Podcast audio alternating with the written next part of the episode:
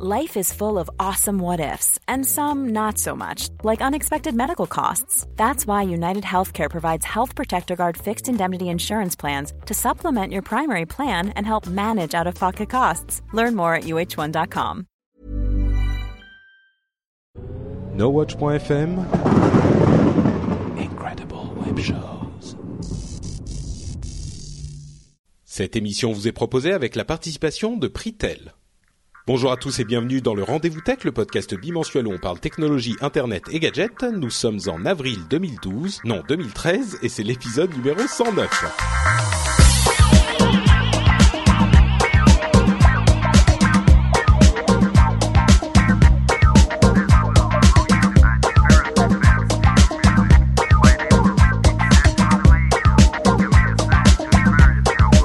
Bonjour à tous et bienvenue sur le Rendez-vous Tech, le podcast bimensuel où on, vous parle technologie, internet et gadgets. J'en perds mon latin et mon français. Euh, c'est l'épisode numéro 109. Nous sommes en avril 2013 et je suis Patrick Béja comme toujours, accompagné de formidables chroniqueurs invités qui vont pouvoir vous dire des choses bien plus intelligentes que moi puisqu'ils sont eux de vrais journalistes, dont Florence qu'on entend taper à son clavier. Comment vas-tu, Florence? Ben, très bien, bonsoir. Euh, Florence qui officie sur Gizmodo France en, en, dans, pendant la journée et pendant la nuit quand on enregistre, euh, elle vient sur le rendez-vous tech. Tu vas bien? Très bien, c'est toujours un plaisir d'être avec vous. Deuxième euh, deuxième euh, présence pour toi. Merci beaucoup d'avoir été là, malgré d'avoir combattu les euh, les caprices de Windows et de ses paramètres son pour être avec Je confirme. euh, l'autre, euh, l'autre caution journalistique euh, de cette émission qui va me permettre de, de dire des bêtises et d'être rattrapé, euh, c'est Cédric Ingrand qui lui n'en est plus à son, à sa deuxième apparition, mais on les compte même plus. Comment vas-tu, Cédric? Ça va très bien, Patrick. C'est rare que je fasse office de, de caution journalistique, mais, mais si ça t'arrange, moi, tu sais, je, je, fais ce qu'on me demande. Hein. Non, mais en fait, c'est surtout par rapport à moi, tu vois. Oui, non, non, je quand, comprends. quand on compare forcément. Non, c'est pas pour dire que. Enfin bref. Euh, J'espère que vous allez bien. Euh, Cédric, le, le, le bébé va bien, tout se passe bien? Le bébé va, va remarquablement bien. C'est un bébé de 5 mois qui va bien comme s'il avait un an. Euh, D'accord. Donc voilà. Donc il est Mais, en avance sur tout, c'est ce qu'on disait avant de commencer l'enregistrement. Exactement. Je comptais attendre un ou deux ans avant de lui acheter un iPad et je pense que non, pour son anniversaire en novembre prochain, il va falloir que je que je fasse des choses parce que c'est terrifiant. Enfin, toutes choses égales par ailleurs. Hein, et en, en, arrêtant de plaisanter deux minutes, c'est terrifiant de voir à quel point un les bébés sont attirés par les écrans. Je parle même pas de la télé parce que là forcément c'est Disneyland. Mais mais euh, mais l'écran d'un smartphone, etc. C'est terrifiant parce que quand j'essaie de prendre des photos, et c'est le premier, donc si tu veux, il y a déjà forcément 12 000 photos de ce, de ce, de ce garçon. Normal. Euh, je, je, pense que le deuxième, il y aura 200 photos, et le troisième, il y aura 20 photos. Mais, euh, mais euh, c'est impossible de faire en sorte qu'il me regarde moi. Il regarde le smartphone que j'ai dans la main. il y a une espèce de fascination pour les objets et quand on, quand je quand on se Skype hein, parce que je Skype mon bébé quand je suis loin ou quand sa maman l'emmène en, en vacances tout ça euh, il y a une attirance immédiate pour les écrans. Alors il n'y a pas encore si tu alors veux toi le... tu te dis que c'est toi qui le veut voir dans Skype en fait non c'est l'écran qui veut toucher quoi je, je, ne sais pas. Je, je me dis que c'est, il reconnaît son papa et que donc voilà et son, et son visage c'est clair. Mais mais euh, après, euh, je, je peux pas, euh, je mettrai pas ma main à couper qu'il y a des, chez un bébé le, le degré d'abstraction suffisant pour arriver à dire c'est mon père, il est dans un écran. Tu sais comme les bébés à qui on mettait le téléphone à l'oreille avant. Alors on avait tendance à essayer de lire des réactions, mais bon, je vais arrêter de parler de pédiatrie euh, car ce n'est pas pour ça que nous sommes là ce soir. D'accord. Euh, mais moi, j'allais parler de ma petite nièce qui est également euh, tout à fait fascinée par mon iPad. Euh. Ce qui, ce qui m'embarrasse un petit peu parce que moi je veux bien l'utiliser mon iPad. Mais non il le lui faut. Mais bon bref euh, effectivement non, on n'est pas sur le rendez-vous pédiatrie. c'est intéressant parce que ça, ça ça pose plein de questions. Je regarde tu vois dans les rayonnages de la bibliothèque avec ma collection de DVD je me dis lui déjà un DVD je pense qu'il saura ce que c'est mais de manière extrêmement lointaine. Ça, on, on, sera forcé de lui raconter. Tu sais il y avait des ou alors il dira c'est quoi le truc dans la pochette bleue? Ah ça c'est un Blu-ray c'est très récent.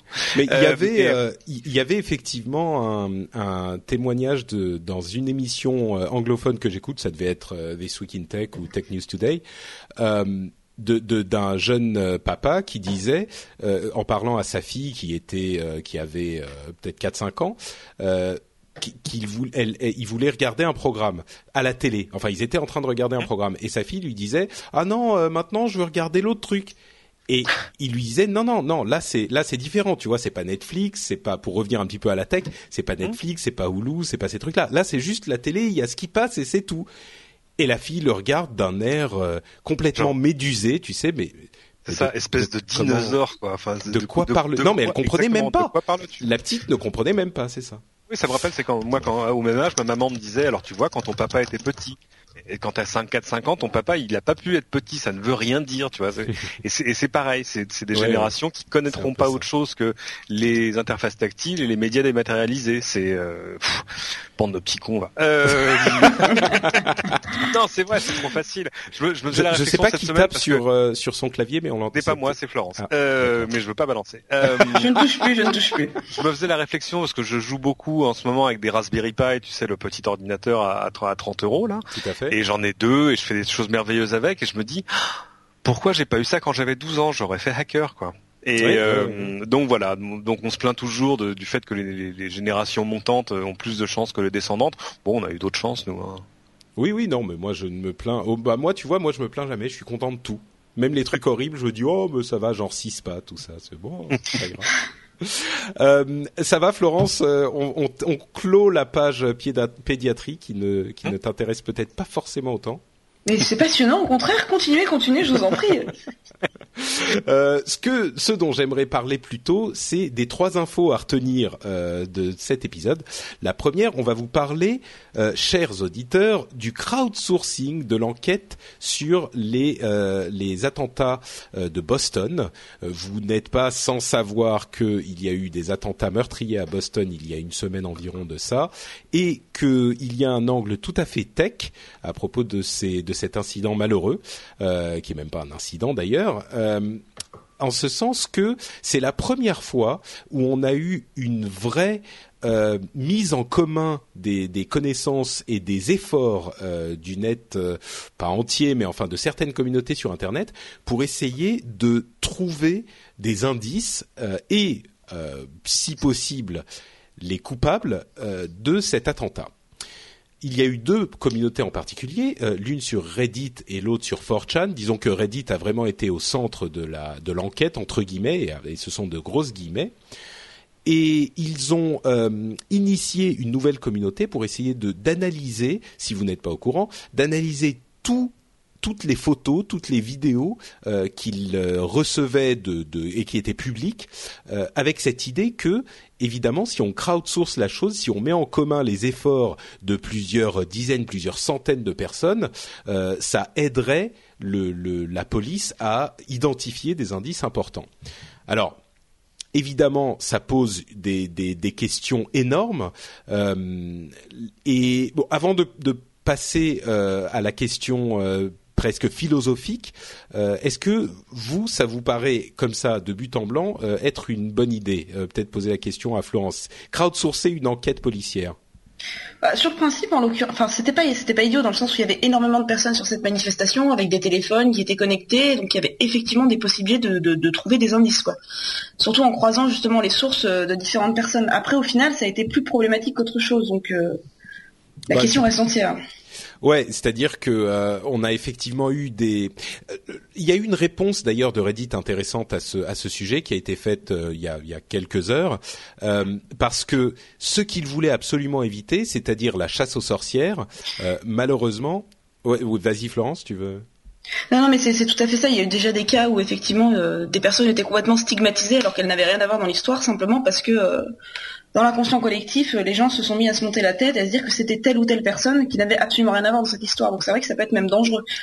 Mais alors, ce qui est terrible, c'est que euh, quand on voit les, les, les, les instructions avec lesquelles ont été euh, montés ce groupe sur Reddit, il y avait, ça a été fait avec les meilleures intentions du monde et surtout Bien avec les, les, plus grands.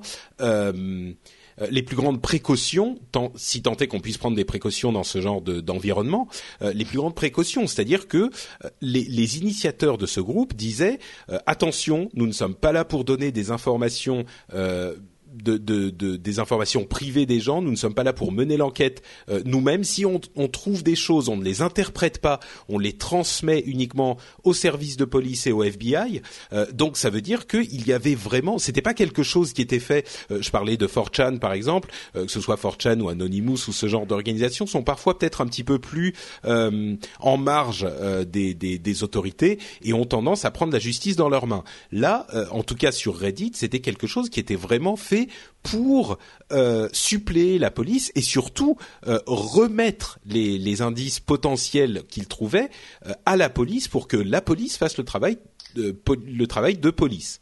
Euh, Est-ce que ça veut dire que c'est pas possible, Cédric, d'avoir quelque chose qui ne dérive pas? Parce qu'au final, il y a eu euh, cet, cet, aspect chasse aux sorcières. Ils n'ont pas vraiment trouvé les personnes qui se sont avérées être responsables. Ah, ah. Ils ont été mentionnés, mais enfin, ils ont mentionné tellement de gens. Ils, en ont, ils en ont trouvé d'autres. Oui, c'est ça le pire. C'est pour ça que c'est drôle. Euh, bon, on a tous vu la semaine dernière les images qui tombaient partout en disant regardez, ça y est, on les a trouvés, et où on voyait de fait deux types dans différentes photos à différentes positions. Et le, le problème évidemment, c'est que tu regardes une foule de centaines voire de milliers personne, qu'est-ce qui peut te faire dire? C'est lui ou c'est pas lui? Alors au début c'était des trucs du genre bah là il a un sac, il a un gros sac et après on les voit casquettes. son sac. Les alors il a une casquette. Deux casquettes Regardez, tout le monde regarde la course, lui regarde ailleurs. C'est c'est c'est c'est un peu léger hein, comme comme présomption de, de culpabilité. Mais euh, et, et en fait je pense que à un moment, il y a, y a, une espèce de chose qui se qui s'auto-alimente, c'est-à-dire que tu vois des gens dans une photo, tu les retrouves dans une autre. Tu vois ce que je veux dire? C'est mm. c'est un peu euh, c'est un peu le l'inverse de l'avion sur le Pentagone où on dit euh, je vois pas d'avion donc il y en avait pas.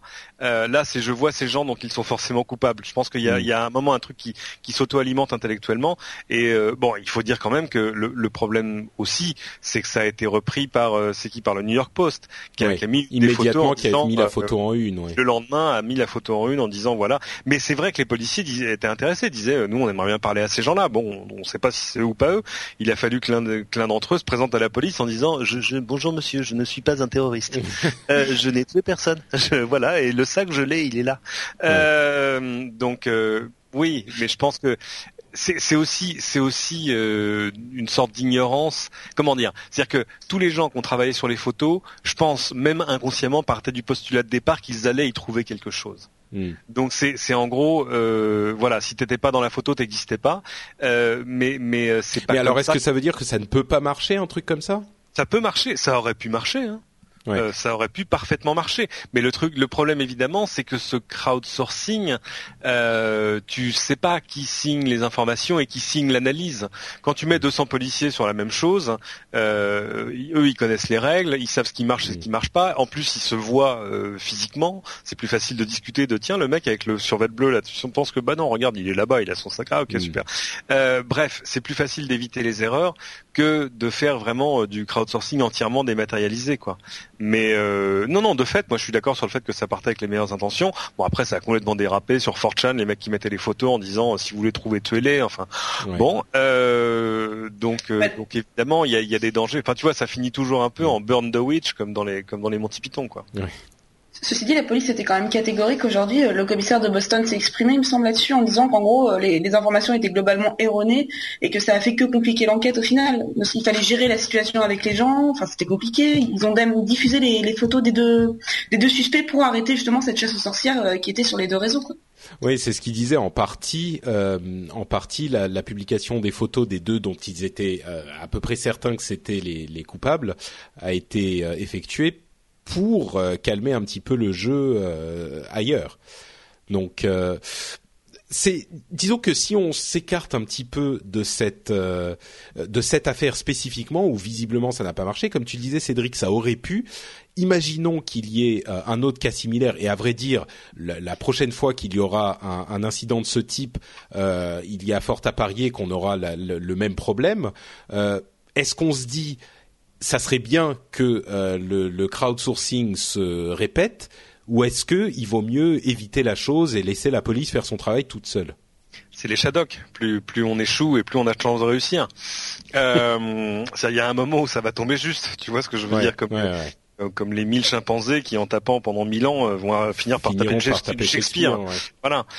mais mais c'est pas, c'est évidemment pas une garantie de succès. Ou alors il faudrait. Moi, tu vois, mais au-delà, au-delà de la garantie de succès, ça, je crois qu'on a compris. Et d'ailleurs, heureusement qu'on n'a pas retrouvé les. Enfin, je sais pas, mais oh heureusement qu'on les a pas retrouvés parce que du coup, ça aurait été la prochaine fois la, la, la, la sorte de boîte magique d'où on sort un nom et on est certain que c'est lui. Mais oui, ça aurait pu marcher, ça aurait pu ne pas marcher. La question, c'est est-ce que moralement, est-ce que au niveau sociétal et est-ce que au niveau euh, euh, comment dire euh, policier même, est-ce que il faudrait souhaiter que à la, à la prochaine au prochain incident, on ait également un crowdsourcing de l'enquête? Le truc, ça marche, ça pourrait fonctionner si, par exemple, euh, des, des, enquêteurs euh, faisaient un appel au, tu vois. Hein. Alors ils peuvent faire un appel aux internautes en disant euh, si vous avez des photos prises le jour où machin, envoyez ça, c'est super. Mais on les voit mal se retourner vers vers le web en disant voilà la masse documentaire qu'on a amassée. D'abord, vous pouvez rajouter des choses si vous en avez, et puis aidez-nous à trouver. Tu sais, c'est Where's Waldo quoi. et, et aidez-nous à trouver le mec avec le chapeau rouge quoi. c'est, je je vois pas comment ça pourrait se passer comme ça. Parce qu'en mm. plus, évidemment, euh, les enquêteurs peuvent pas dire où ils en sont de l'enquête. Enfin, je pense que voilà, il y a mille raisons pour lesquelles euh, ils vont pas, euh, tu vois, c'est pas opération porte ouverte, quoi. Donc, non, tu vois, c'est vrai. c'est. puis le nombre de données. Il y a un nombre de données absolument incalculable avec les smartphones et autres. Euh, à trier, ça prend un temps fou. C'est aussi. Euh, mais oui, mais c'est justement pour ça que le, crowdsourcing pourrait avoir un intérêt, parce que même une équipe de 50 flics euh, entraînés ne peut pas avoir, enfin, n'a pas autant d'yeux que l'internet. Une communauté, quoi, bien sûr. Bah, mais avec les risques que ça comporte. Vous allez sur Amazon, hein, sur Mechanical Turk, hein, tu sais, ce truc qui te permet de faire traiter des choses par des personnes humaines, où là, tu peux de fait dumper 20 000 photos euh, qui seront distribuées entre 3000 personnes et dire trouvez-moi le mec qui a un chapeau rouge dans cette photo. Voilà. Mais, mais euh, peut-être que faire un appel public au peuple, non, ça ça marche pas comme ça. Ça peut pas marcher comme ça. Peut-être qu'effectivement, euh, une, une, une avec une enquête qui soit vraiment euh, dirigée et guidée par euh, des services de police compétents, ça pourrait fonctionner, mais mais c'est très compliqué parce que euh, tu, tu, fais un appel au peuple, tu fais pas un appel à des gens définis. Donc, euh, mm. donc si tu veux, moi, si je suis criminel, je vais, je vais prendre part à la recherche et je vais dire c'est lui, c'est lui, j'en suis.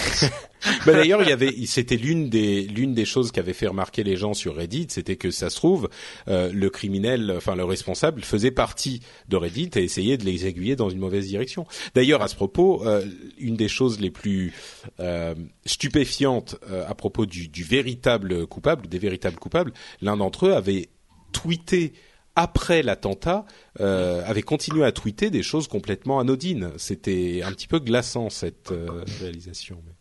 Euh, dernière dernière remarque tech sur le sujet.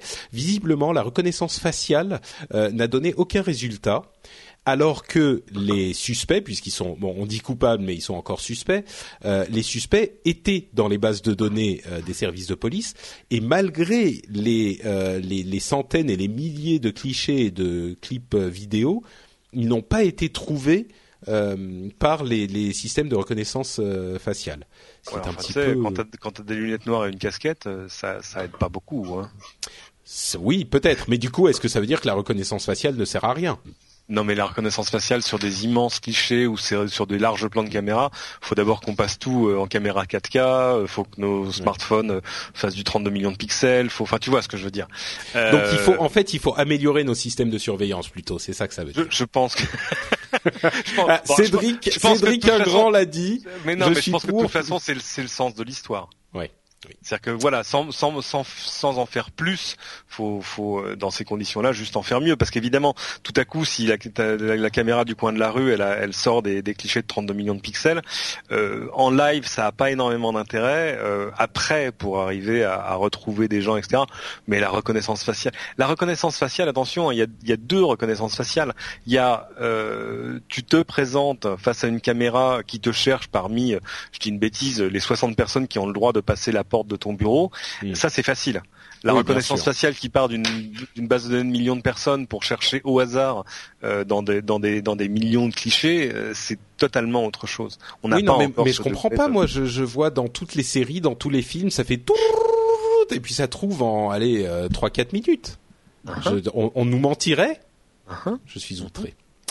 Euh, autre sujet sur lequel, bon, c'est pas qu'on nous ment, mais il y a un changement qui risque d'être opéré, euh, on va dire intéressant. Euh, je ne sais pas si c'est encore des rumeurs à ce niveau, mais on entend de plus en plus parler de, du, du fameux rapport Lescure euh, sur euh, la. Alors, c'est le rapport sur quoi? Sur l'exception culturelle? Sur euh, je sais même plus sur comment euh, aider les gens qui font de la de la production culturelle alors que l'internet complique les choses. C'est le, c'est un nouveau rapport sur le, sur la numérisation des produits culturels. On va dire ça. On va dire ça comme ça. Alors, il semblerait que euh, l'une des mesures préconisées par ce rapport soit la suppression de la, de la rémunération pour copie privée. Euh, alors ne sautez pas de joie, hein, c'est pas terminé. Pour ceux qui euh, ne le savent attendez, pas, attendez la, attendez la fin de la phrase. c'est ça exactement. Euh, la, la, rémunération pour copie, la rémunération pour copie privée, euh, c'est cette taxe supplémentaire qu'on impose à tous les euh, tous les appareils, j'allais dire les médias, mais tous les appareils de stockage, qu'ils soient effectivement des CD ou des clés USB ou des disques durs, ou même euh, d'autres types d'appareils comme euh, des iPads ou des lecteurs MP3 et ce genre de choses. Tout ce qui a de la mémoire. Tout ce qui a de la mémoire, en gros. donc la suppression de cette rémunération pour la remplacer par une taxe globale sur euh, l'industrie numérique en général. Et là, je suis un petit peu, enfin, moi, je suis, prêt à écouter toutes les opinions, mais là, je, je suis pour le moins interloqué parce que, certes, le l'industrie le, euh, de l'informatique dans son ensemble euh, enfin, on peut même pas dire vraiment profite mais euh, fait partie de l'écosystème qui permet la numérisation des données euh, culturelles enfin des, des, des productions culturelles. Euh, mais, mais aller jusqu'à taxer l'ensemble de la de la l'industrie numérique, enfin de l'industrie de, de l'informatique, c'est-à-dire que euh, je ne sais pas exactement quelle forme ça prendrait, mais on peut imaginer qu'il y ait une taxe sur le chiffre d'affaires de euh, Apple, Samsung, euh, Dell, etc., qui soit utilisée pour faire, pour soutenir la création culturelle en France. Alors autant je suis pas contre sur le principe, pourquoi pas soutenir la création, les, productions culturelles en France sachant qu'il y a déjà des subventions et des, des, des, des, aides qui sont très nombreuses pour ça, mais à ce moment que ça sorte du budget général de l'État, je comprends pas pourquoi il faut faire directement une taxe sur euh, ces, sur certaines un certain secteur d'activité. À ce moment, pourquoi pas l'électricité Pourquoi pas bon tous ces arguments qu'on entend régulièrement euh, Moi, moi, je comprends pas bien. Florence, est-ce que tu, tu comprends mieux cette euh, cette, intention ou cette rumeur, c'est encore une rumeur, hein, faut être précis. Oui, non, c'est à l'état de rumeur. Euh, bah, ce qui est plutôt étonnant, c'est qu'il y a énormément de personnes qui sont favorables. L'idée est pas, pourquoi pas Enfin, c'est des gens qui ont déjà fonctionné.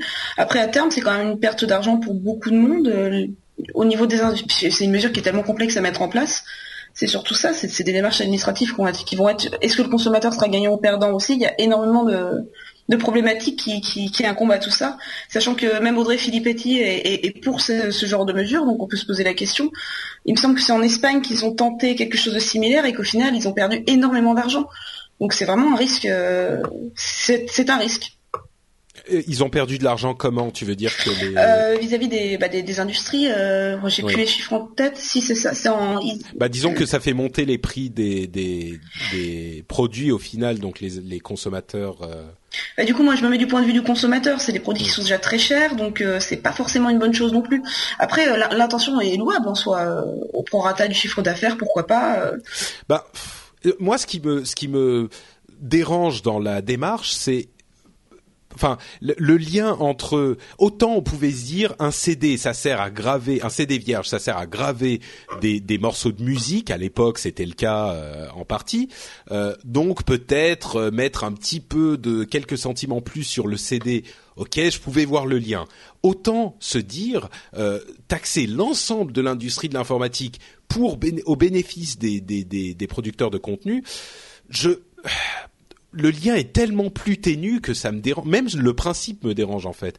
Euh, je suis, je suis, je suis seul, Cédric, ou non, non, non, je t'écoute, je t'écoute, mais, mais, euh, enfin, c'est une, c'est une très. Non, je veux dire, je suis seul à penser ça ou tu. Non, non, non, non, pas du tout. Mais, mais euh, on, on, connaît pas d'abord les détails de ce que préconise le rapport. C'est sûr. Et puis d'ailleurs, ce n'est qu'un rapport. Faut Mm. encore que voilà.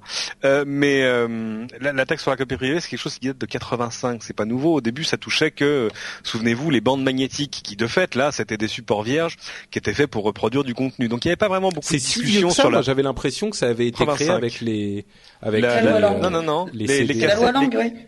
Les cassettes et les VHS, etc.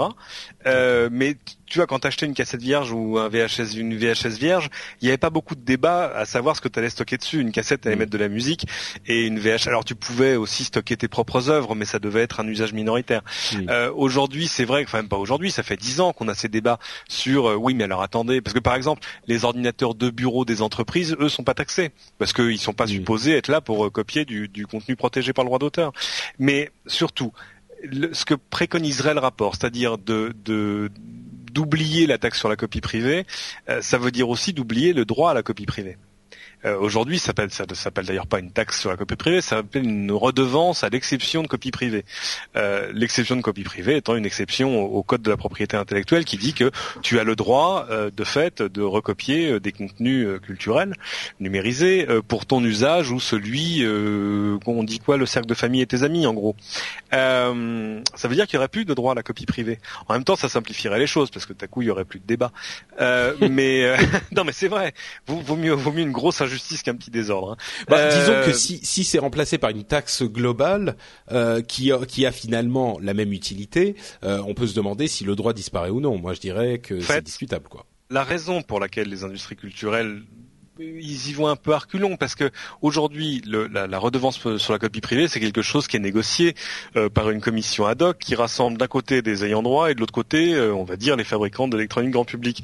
Enfin, ils ont sont claqué mis- la porte il y a quelques mois, quand même. qui ont euh, de manière répétée avec les organisations de consommateurs claqué la porte en disant attendez on est minoritaire donc en gros euh, vous nous vous, vous, vous nous vous nous faites passer absolument tout ce que vous voulez en disant attendez euh, tout ça est adopté par une commission paritaire genre on est tous d'accord. Non on n'est pas tous d'accord. Euh, et euh, il y a eu des, des recours devant je ne sais plus quelle juridiction. Bref il y a une il y a une sorte de danger juridique euh, face à cette commission euh, qui pourrait voir euh, toutes ces décisions réduites à néant. Et tout, à coup ce serait la fin de la redevance mais il y aura encore le droit à la copie privée. Ça sera ennuyeux. Donc si, si l'État reprend ça à son compte et dit on va juste faire une taxe nouvelle euh, sur, euh, on va dire, le chiffre d'affaires des industries du numérique, euh, c'est c'est dangereux, c'est c'est agréable pour les pour les ayants droit parce qu'évidemment, tout Ah à bah coup, oui, il y a plus sûr, de oui. débat sur combien on prélève, etc. C'est l'État qui s'en charge, mais il y a un danger. C'est l'hi- c'est l'hi- l'histoire de la de la vignette automobile. La vignette automobile, au début, c'était fait pour euh, pour financer la retraite des vieux euh, Mm. pour financer le minimum retraite. Évidemment, à un moment, c'est arrivé dans le budget général de l'État, et puis voilà, après, l'État fait, fait ce qu'il veut avec son budget. Donc, euh, donc le danger, il est là aussi, c'est-à-dire que les industries culturelles veulent bien une taxe, mais qui soit nommément affectée euh, à leur à leur bénéfice. Et Mm. c'est de l'argent quand même. hein. En 2012, le, la taxe sur la copie privée, c'était presque 200 millions d'euros. Euh, 200 millions d'euros, c'est c'est plus du ça. tiers du chiffre d'affaires de la musique en France. Oui, oui, oui, non, Mais, mais et, et à un moment, il faut avoir un peu de recul et se remettre. Alors, je- j'espère que Pascal Nègre euh, n'écoute pas cette émission. Pascal, tu sais, il y a peu de chance, il y a peu de chance. tu sais que je t'aime ou qu'au moins on s'amuse beaucoup ensemble. Mais, mais euh, le, le chiffre d'affaires de la musique en France, c'est le chiffre d'affaires d'un magasin Carrefour en grande banlieue à Toulouse. non mais je déconne pas, c'est 600 millions quoi. Et euh, ou c'était 600 millions, je crois que ça a encore baissé depuis. Oui. Donc euh, donc ça fait quand même beaucoup de. Alors c'est c'est important et puis il y a pas que la musique. Non, mais du coup, du coup, voilà. Non, mais Cédric, tu es génial. Arrête. Tu as trouvé la solution. Taxons Mhm. les carrefours de grande banlieue de Toulouse. Pourquoi faire? Mais pour financer la, la, la finalement. Et En oui, français bon, oui, mais bien sûr, on va bah, taxons la distribution. T'as vu Oui, la Fnac? Dans quelle santé est la Fnac aujourd'hui? Tu Non, veux mais faire enfin, une taxe sur la hein. Fnac? Oui, je pense. Oui. Euh, non. oui, la, mais, euh, la Fnac qui visiblement est en vente. euh, De, le groupe PPR essaye de la refourguer depuis des, et des ils ont- années ils ont et ils pas trouvent pas réussi, donc ils l'offrent à leurs ils l'offrent à leurs actionnaires. Là. euh, non, non, mais vraiment, c'est-à-dire que si t'as des actions euh, Kering, donc le nouveau nom de PPR, on va t'offrir des actions Fnac en plus. Et puis fait C'est tout. gentil. Mais non, et il y a, y a un autre danger qui est technologique, celui-là. C'est que jusque-là, euh, la, la, taxe, elle était basée sur le, la capacité de stockage. Alors ça a évolué un peu parce qu'évidemment, tu penses bien que à l'époque, le premier iPod, il faisait 5 gigas. donc si on si on taxait aujourd'hui au prix du giga de l'iPod, ça ferait trois fois le prix de l'iPod. C'est un peu gênant.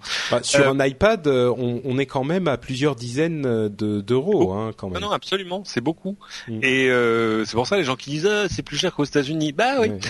Alors pendant longtemps, Apple a pas payé. Il paraît que là, Apple est en train de régler sa note. Euh, mais c'est quand même des dizaines de millions d'euros euh, pour la France. Mais euh, le problème, c'est qu'il y a un mouvement technologique qui fait qu'avec la généralisation des réseaux haut débit et très haut débit, le stockage local a de moins en moins d'intérêt. Euh, ça veut dire que tu vas à terme acheter des machines dans lesquelles il y aura de moins en moins de stockage local parce que tu seras en 4G sur ton mobile et en fibre à la maison. Peu importe, tu auras un teraoctet chez Dropbox et puis fait tout. Et, euh, et ça veut ce dire... stockage, il sera aux États-Unis, donc non soumis à la taxe. En, en, tout cas, il sera peu importe où en fait. Et euh, donc de fait, voilà, voilà d'un côté, tu, tu, tu, pourrais de fait consommer toujours autant de stockage qu'avant, mais ça passerait au travers du râteau de la taxe. Euh, donc je pense que là aussi, les ayants droit disent attendez, il faut qu'on trouve des solutions un peu pérennes pour pas être forcé. Alors il y a quelques mois, on disait oui, il faut taxer le cloud. Ouais, oui, bien sûr. euh, ça va être simple, tiens, ça va être facile. Euh, et, et c'était le, il y avait des, des, vrais problèmes de faisabilité, donc euh, je pense que c'est, est-ce que c'est souhaitable ou pas? J'avoue que je sais pas, euh, mais je pense que c'est logique qu'on, en finisse comme ça. Mais le danger pour tous les gens qui vivent de, la, rémunération pour la copie privée, euh, c'est quand même que tout ça retombe directement dans le budget général de l'État et qu'on leur dise bon, eh, vous êtes gentils les chouchous, ça va, vous avez vu le déficit? Non vraiment, vous avez vu le déficit? Même si bon, 200 millions, c'est pas la mer à boire. Ouais, bon, moi je suis pas hyper hyper euh, enthousiasmé par cette solution, mais euh, de toute façon, encore une fois, ce n'est que euh, ce ne sont que des rumeurs. On verra ce que ça donne d'ici quelques temps. C'est dans c'est bientôt d'ailleurs. C'est le 6 mai, je crois, la sortie du rapport justement. Voilà, deux semaines à peine à attendre pour savoir de quoi vous remarquez que sur ces choses-là, d'ailleurs, c'est bête parce que la taxe sur la copie privée, c'est l'un des rares trucs qui qui fonctionnait au moins dans le dans le, vraiment dans le fonctionnement au quotidien, euh, à comparer à Adopi par exemple, tu vois. Ah oui, non, oui, ça c'est sûr que ça rapporte des sous, oui, effectivement. Deux ans et demi de débat où on se serait cru dans, dans le débat sur le mariage pour tous, pour accoucher d'un truc qui, bon, finalement, euh, voilà, dont plus personne ne veut la paternité d'ailleurs aujourd'hui tant qu'on parle de mariage. Euh, mais euh, donc donc voilà, le problème c'est qu'ils doivent trouver des solutions parce que parce que voilà, il y a quand même une industrie culturelle en France qui a, qui a besoin de vivre correctement, mais il faut que ce soit des solutions pérennes et faisables, pas des plans sur la comète sur euh, on va taxer Dropbox et Amazon quoi. Oui, c'est vrai, c'est vrai. J'ai vu aujourd'hui euh. un autre projet de taxe, on va comme ça on aura évacué ça. Ouais, vas-y. Euh, Fleur Pellerin aurait dit, hein, parce que je l'ai pas entendu, je l'ai, je l'ai pas entendu de sa bouche, que euh, alors tu sais il y avait il y avait eu le, le rapport sur euh, on pourrait taxer l'échange des données personnelles. Bon, c'est le rapport Colin et Colin, mais Colin et Colin sont des gens très intelligents qui avaient dit on est en train de voilà on échafaude des trucs, mais c'est plus une espèce de construction intellectuelle. On est bien conscient du fait que c'est à peu près infaisable. Et aujourd'hui Fleur Pellerin a dit non, mais on pourrait euh, trouver des moyens de, de taxer, euh, enfin en tout cas de trouver une assiette d'imposition pour les gens qui sont pas toujours euh, physiquement implantés ici, c'est-à-dire euh, pour les gens dont les transactions se passent hors de France, c'est-à-dire Google, Apple, Amazon et qui, qui les fameux dont on parle beaucoup. Là, en Gafa, Facebook, on pourrait les, les, taxer sur la base du, du clic ou de la bande passante. et là, outre le, la quasi par la, la enfin, je peux pas dire l'infaisabilité mais ça veut dire quoi le clic enfin bon. Euh, et euh, et la bande passante moi j'ai c'est une blague ça. Ah, ça avait l'air sérieux j'attends de non enfin je, moi j'arrive pas vraiment à y croire mais non mais c'est et moi ça m'ennuie pas évidemment que Google paie des impôts euh, bon, je pense ah, que ça n'ennuiera personne, mais euh, bien sûr, mais je pense que l'outil le plus le plus normal et le plus intelligent, c'est l'harmonisation des politiques fiscales. Bah voilà, euh, là on parle de quelque chose de cohérent, oui, effectivement. parce que voilà, mais je, mais je suis conscient du fait que c'est difficile à faire dans son coin. Ça se fait à plusieurs l'harmonisation, euh, mais euh, dire on va taxer Google sur la bande passante, bon, d'abord il y a un côté opportuniste, c'est on va aller chercher l'argent là où il est, c'est-à-dire dans les poches de ceux qui en gagnent. Euh, mais je pense qu'il y a des il y a des services qui doivent consommer pas mal de bandes passantes, mais qui n'ont pas les moyens de Google. Et moi, ce qui la seule peur que j'ai quand j'entends parler de d'idées ou de projets de, de ce genre, c'est de créer des barrières à l'innovation. Faut jamais oublier que ah bah Google a été très très gros avant de trouver un modèle économique. Ah bah je, je, euh, je suis, je te remercie d'avoir euh, exactement le même raisonnement que celui qu'on a eu. C'est exactement ce qui nous dérange dans ce type de. Ah, YouTube a eu pendant des années de monstrueux frais de bande passante avant d'arriver à l'équilibre éventuel, parce que je connais pas les comptes de YouTube aujourd'hui. Donc voilà, moi ce qui. Je suis pas certain qu'ils gagnent de l'argent encore ce qui me gêne, c'est pas la taxe. Ce qui me gêne, c'est euh, bon, il y a des aspects de neutralité du net, etc., etc. Mais ça, on peut revenir. Mais ce qui me gêne, ce serait le, c'est les, barrières éventuelles à l'innovation. C'est-à-dire que j'aimerais qu'on puisse encore, dans 5 ou 10 ans, en France et ailleurs, créer des services aussi innovants, sans avoir immédiatement à se poser la question de ah oui, mais je vais pas avoir les moyens de le faire parce que la taxe, il y a la taxe sur la bande passante. Enfin, ce serait bien, d'accord. Intel, c'était très bien, mais mais c'est dans le placard maintenant. C'est à sa place, je crois. Euh, parlons un petit peu de la fin du monde et de l'économie. À cause de qui? Là encore, à cause de Microsoft. Euh, vous avez sans doute entendu parler de cette histoire un petit peu loufoque selon laquelle euh, l'économie mondiale a été mise par terre par une feuille Excel. Oui, monsieur, exactement. C'est un. Alors, ce dont on a, ce qu'on a entendu, c'était qu'un bug dans une feuille de calcul Excel qui a servi de base à toutes les politiques économiques euh, du monde ces euh, trois ou quatre dernières années. Euh, aurait fait que les, les choses ne reviennent pas, ne remontent pas, et que toutes les décisions, compris tous les gouvernements qui s'y sont fiés, auraient été erronées à cause de ce bug. Alors. C'est génial. Alors, remettons un petit peu les choses en place dans leur euh, dans leur ordre. Écoutons un petit peu de quoi il en de quoi il en tourne vraiment. Euh, on parle d'une feuille de calcul Excel effectivement qui a servi de base aux conclusions euh, de deux économistes, Reinhardt et Rogoff, qui ont euh, euh, qui ont souvent été utilisés par les politiciens et les euh, économistes du monde pour décider de la, politique qu'ils allaient suivre. Alors je vais vous passer les détails de cette de cette feuille de calcul et de l'étude elle-même.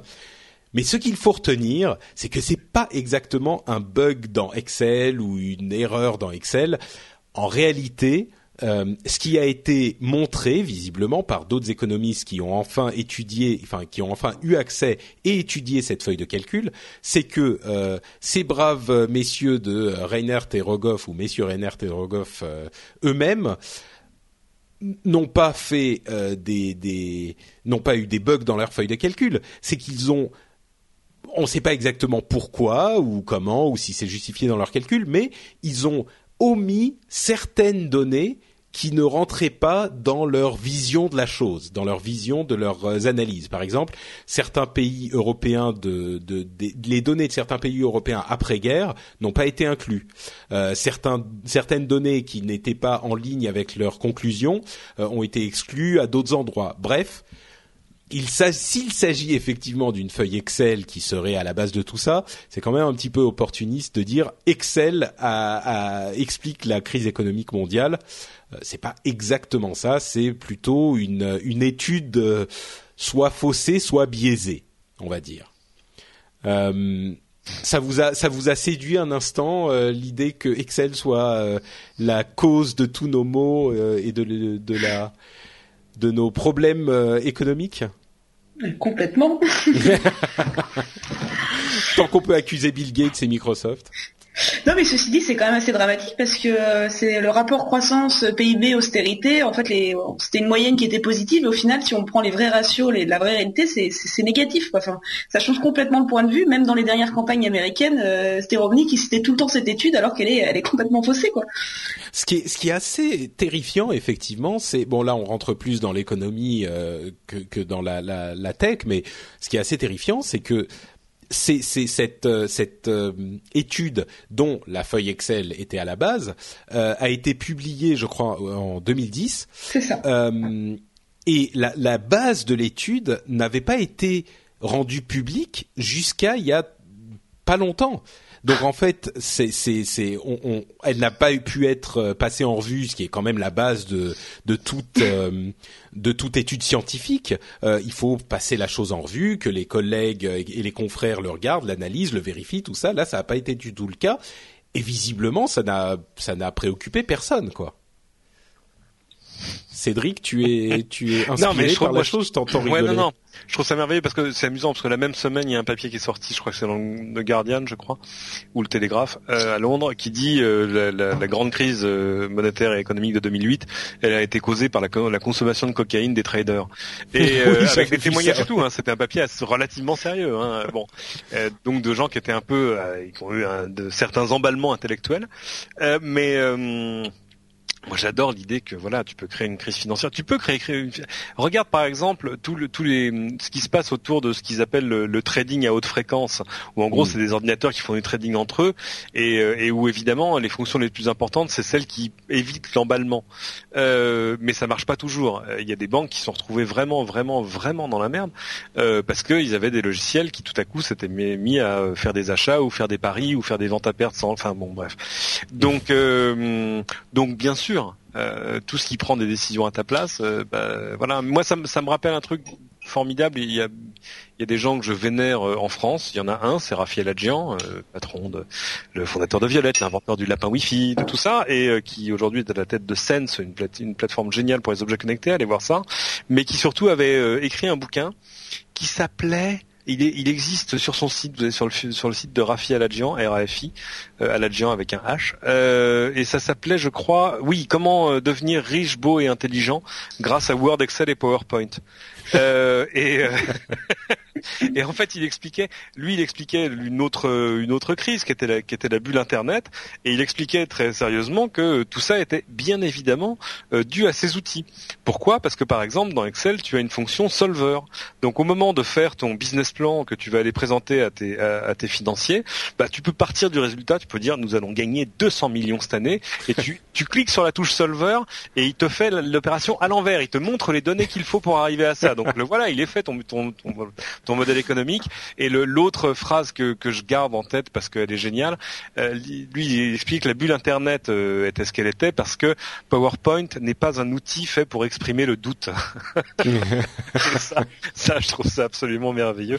Donc elle est sur le blog de Raphaël Adjant, télécharger le bouquin. Bon, c'est un peu daté parce que ça parle de ça à l'époque, mais mais c'est, je pense que c'est c'est encore applicable aujourd'hui, tout simplement parce que quand tu fais une feuille Excel, sauf quand le résultat est totalement incohérent, tu remets pas en cause le résultat. Oui. Euh, tu dis bon, écoute, euh, Excel, c'est compté sur le papier. Ça va, ça va nous euh, servir de conclusion sur ce sujet. Je pense qu'elle est tout à fait apte. Donc merci Cédric. on va donc faire une petite pause rapide pour parler de notre sponsor. Notre sponsor. Pardon? C'est très important. Mais le sponsor, bien sûr. Bien sûr. Le sponsor est tout à fait capital euh, et capital euh, justement parce que non seulement le sponsor nous permet à nous de gagner un petit peu de sous, mais aussi quand tu dis, quand tu dis nous, c'est un nous royal. Hein, oui, oui, non, bien sûr. Je parle de moi. Hein. Euh, et, et, mais il va aussi vous permettre à vous d'économiser des sous puisque notre sponsor c'est Pritel. Et que Pritel vous connaissez bien sûr le forfait modulo pour vos téléphones mobiles qui vous permet euh, d'avoir un forfait qui s'adapte à votre consommation chaque mois. Et eh bien là ils viennent de, de créer le forfait modulo tab qui est toujours sans engagement et qui s'adapte à la consommation en données euh, de votre tablette. C'est-à-dire que c'est un forfait spécialement conçu pour les tablettes avec quatre paliers différents. Si vous consommez moins de 100 mégas, vous allez être facturé 4,90 euros seulement.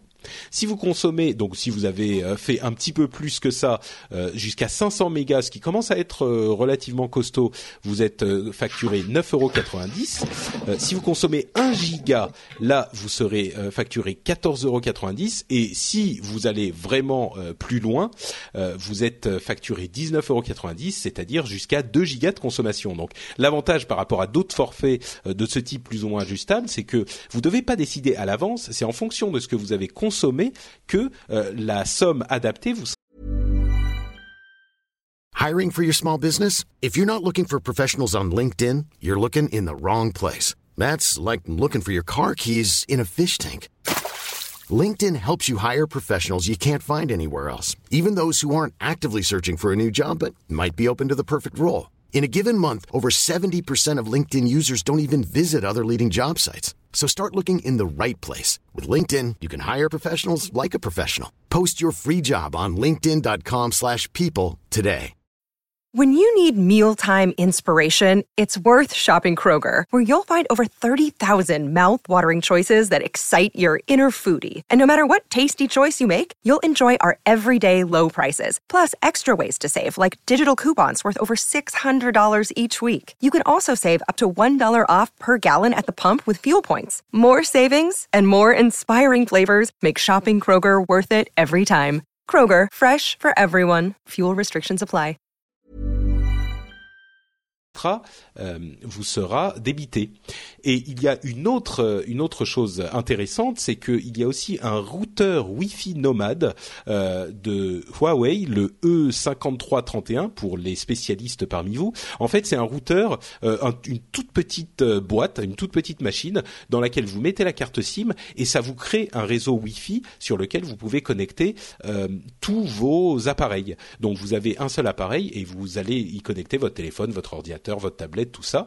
Euh, et il permet d'en connecter jusqu'à 8. Il coûte euh, 79 centi- euh, euros et non pas centimes, 79 euros TTC. Euh, et toutes ces offres-là sont disponibles pour les nouveaux inscrits et pour les clients Pritel existants. Donc euh, je vous rappelle, ça s'appelle le Modulo Tab, c'est le nom de ce nouveau forfait adapté aux tablettes. Et on vous encourage à aller jeter un coup d'œil chez Pritel parce qu'il y a une, euh, un sacré paquet d'offres intéressantes de ce type-là. On remercie donc Pritel et vous, chers auditeurs, d'aller euh, jeter un coup d'œil là-bas pour nous soutenir du même coup. On continue donc avec la suite. Et la suite c'est les news et rumeurs Euh, les news et rumeurs sur lesquelles on passe peut-être un petit peu moins de temps que nos news principales. Euh, la première news dont je voulais parler euh, c'est un sujet qu'on a couvert en long en large et en travers dans le dernier upload. Euh, l'autre émission que j'anime avec mes camarades Corben Cédric Bonnet et Jérôme Kainborg on en a parlé pendant une bonne demi-heure. Donc, euh, vous savez que Abratis a été retiré de euh, l'App Store euh, d'Apple euh, et que Fleur Pellerin s'en est mêlé, qu'il y a eu toute une controverse, une polémique. Euh, comme je le disais, on l'a couvert en long, en large, et en travers. Je le mettrai peut-être d'ailleurs cet extrait à la fin de l'émission, euh, à la fin de l'émission aujourd'hui. On verra. Mais si je la mets, je l'ai pas mis. Je vous encourage à aller le voir, à aller écouter l'émission Upload dans son intégralité. Euh, mais donc, euh, je voulais quand même le mentionner pour avoir un petit peu vos avis sur la chose, euh, Florence donc et Cédric. Euh, en, en- en vraiment en une minute, euh, qu'est-ce que vous avez pensé de cette euh, controverse app gratis contre Apple et son App Store et ses règles draconiennes Euh, Peut-être Cédric? Ouais, il y y a deux choses. D'un côté Apple et de l'autre côté App Gratis. Côté App Gratis, la vraie question c'est de savoir s'ils ont franchi la ligne jaune. Euh, Mm. Moi, je suis pas utilisateur d'App Gratis, donc j'ai assez peu de- d'informations de, de première main sur la question. Il y a des gens qui m'ont juré les yeux dans les yeux que quand même App Gratis, ils abusaient un peu parce que par exemple, ils mélangeaient sans forcément les, les mettre euh, mettre en exergue, par exemple, la présence d'annonceurs dans les listes d'applications qui qui proposaient. Mm. Mais par contre, j'ai des gens qui, en tant qu'annonceurs, ont utilisé App Gratis et m'ont dit, euh, waouh, j'ai- ça m'a coûté vraiment cher, mais par contre, ça cartonne. Pour Mm. lancer une application, ça cartonnait en tout cas. Ouais. Euh, C'est-à-dire que voilà, ça m'a coûté 10 000 euros, mais boum, j'étais dans le top 5. Bah, Et, C'était euh, un peu le, le, le cœur du problème, c'est que l'un des l'une des choses qu'on a dit, c'est que euh, ça servait, enfin App Gratis servait de service pour payer pour être dans le top, quoi. Bah c'est pas ça, c'était payé pour générer du téléchargement euh, et de fait du coup organiquement se retrouver dans le top parce qu'il suffit, veux dire, t'as pas besoin de faire des millions de téléchargements pour être dans le top 5. Mm. Euh, mais euh, alors là ça c'est bon, il y a des choses qu'ils auraient apparemment pu faire un peu mieux. Il y a des papiers qui sont sortis mais qui se sont rétractés après disant qu'ils avaient vraiment dépassé la ligne jaune en faisant en plus des téléchargements fantômes, tu vois ce que je veux dire, en ayant des bots qui euh, allaient être Ah oui, téléchargés. non, ça j'ai pas entendu. Oui. Voilà, Non, moi je l'ai entendu, je l'ai lu, et le lendemain, le type qui avait dit ça euh, s'est s'est rétracté euh, sous le sous la pression amicale des avocats d'App Gratis, euh, en disant non. Oui, non, mais parce que là, c'est grave, quoi. Là, oui, c'est- là, voilà, c'est ça, si c'était vrai, ce serait grave. Mais bon, euh, voilà, le, le problème en fait, c'est que il se trouve face à un Apple dont la philosophie est de dire on aimerait que nos classements soient pure entre guillemets. Mm. Euh, voilà, que, que l'App Store et les classements de l'App Store soient une méritocratie. Euh, et, c'est là que de toute façon, euh, quels que soient les, mérites ou les, ou les fautes vénielles euh, commises par, euh, par App Gratis, je- ça pouvait pas durer très très longtemps. Euh, parce que parce que voilà c'est compliqué pour Apple de Que ce soit Alors, volontaire ou pas, ça fausse un peu les classements, quoi. j'ai des amis qui, qui, qui eux, ils voient plus une, une histoire de concurrence parce que euh, dans le fond qui vient de mettre 10 millions dans gratis, il y a Orange. Bref, moi, je je j'ai pas de théorie de la conspiration comme ça. Je pense pas que c'est Apple qui un jour s'est dit oulala, mais regardez, euh, on a des opérateurs partenaires qui à côté financent leurs propres App Store, etc. Oui, non, là, je pense Bon, pas. Je j'en suis pas là. Pourquoi pas Ça, aurait pu devenir un problème. Mais euh, et l'autre problème en face, c'est Apple. Euh, C'est-à-dire que quand tu lis les règles que signent les développeurs d'applications pour publier des apps dans l'App Store, euh, il y a des règles qui sont tellement ouvertes à interprétation qu'Apple en gros se laisse les mains libres pour faire ce qu'il veut derrière. oui. Quand, quand l'une des règles cruciales de l'App Store, c'est de dire que tu ne vas pas reproduire euh, les, les fonctionnalités que l'iPhone ou l'iPad a déjà par ailleurs, enfin déjà dans le système. Euh, dans ces conditions-là, euh, Apple pourrait parfaitement euh, retirer Chrome, par exemple, de l'App Bien Store. sûr. Imagine que ça, ça ferait ça ferait plus de briques à gratis. Euh, non mais c'est sûr, il pourrait retirer Dropbox en disant non mais attendez, nous avons nos propres, nous avons iCloud Ah, bien il, sûr, pour- bien il sûr, pourrait oui, retirer mille choses ouais. qui, qui aujourd'hui nous sont tous euh, à peu près indispensables. Mm. Euh, mais euh, mais voilà, les règles sont ainsi faites que Apple et je pense que il n'y a pas de hasard. euh, c'est pas c'est pas fortuit de la part d'Apple de, de de faire le wording de si tu veux de, de ces règles de cette façon. Non, ils se laissent les mains libres parce que euh, tout ça est une chose absolument évolutive et euh, leurs intérêts euh, dans deux ans seront pas ceux d'aujourd'hui qui n'étaient pas ceux d'il y a Mm. trois ans. Il y a quelque chose qui a beaucoup évolué depuis les débuts de l'App Store. L'App Store et même iTunes, dans une certaine mesure, euh, à la base, c'est un c'est pas un outil pour faire de l'argent pour Apple. Apple fait de l'argent en vendant du matériel. Euh, enfin, c'était pas. Euh, oui, c'est ce que j'allais dire, parce que là, ça commence à... C'était un outil de fidélisation. En clair, euh, évidemment, une fois que tu as installé euh, 132 apps, euh, dont 80 payantes, bah t'as quand même be- beaucoup moins tendance à aller voir la concurrence que tu te dis bon il est, joli le HTC One ou le Galaxy S4 ou que sais-je encore. Mais alors je vais perdre toutes mes apps ah là là tu te rends compte j'ai mis tellement d'argent dedans. Donc c'est un outil de fidélisation c'est faut faire en sorte que les gens ne s'en aillent pas. Ça a évolué parce qu'aujourd'hui ça commence à être un vrai business avec du bénéfice même si ça coûte très cher à faire Euh, ils ont perdu de l'argent ça paraît fou à dire mais ils ont perdu de l'argent pendant des années avec l'App Store parce que euh, il faut des gens pour les valider, ils payent l'hébergement, euh, il y a beaucoup de beaucoup de légal là-dessus. Euh, Qu'est-ce qui est en train de couper du saucisson ou de, de, de faire de faire des paquets derrière? J'entends des. Euh, Je crois, bref. je, je crois que je crois que Florence essaye de Ah non, pour discrètement le coup, se- non. Ah, Ah bon d'accord. C'est vraiment pas moi, là. d'accord. Tu vois, tu vois, c'est vite fait de désigner des coupables. Oui, Euh, exactement. même. On se croit, on se croirait sur Reddit là. Burn the witch. Euh, et euh, donc voilà, c'est en train de devenir un vrai Ouais. business. Donc forcément, là aussi, les choses évoluent, les règles évoluent. Euh, mais euh, ça rappelle de toute façon à tous les développeurs d'applications quelque chose d'important, c'est que quand tu vas jouer dans le bac à sable d'Apple, bah, c'est le bac à sable d'Apple. D'Apple, oui, c'est sûr. Il y a eu, il y a eu un autre, il y a Ouais. une, une application française qui fait de la BD, j'ai plus son nom en tête, et euh, eux Ah, se on sont fait, euh, oui, euh, on, le- on les a menacés de les sortir, on les a sortis pour- du fait du contenu. Ils ont dû retirer euh, Ils ont dû un bon tiers au final de leur, euh, de catalogue. leur, euh, catalogue. Ah, Isneo, voilà. Isneo. Isneo, voilà, absolument. Bah, euh, tu peux t'en plaindre, euh, mais euh, mais voilà, c'est la règle. Un- justement, on en parle, on en parle dans le l'épisode d'Upload. Donc moi, je vais, je vais, je ne vais pas commenter, même si j'aurais mille choses à dire. Euh, j'ai plutôt demandé. Sert au bon plaisir du Seigneur.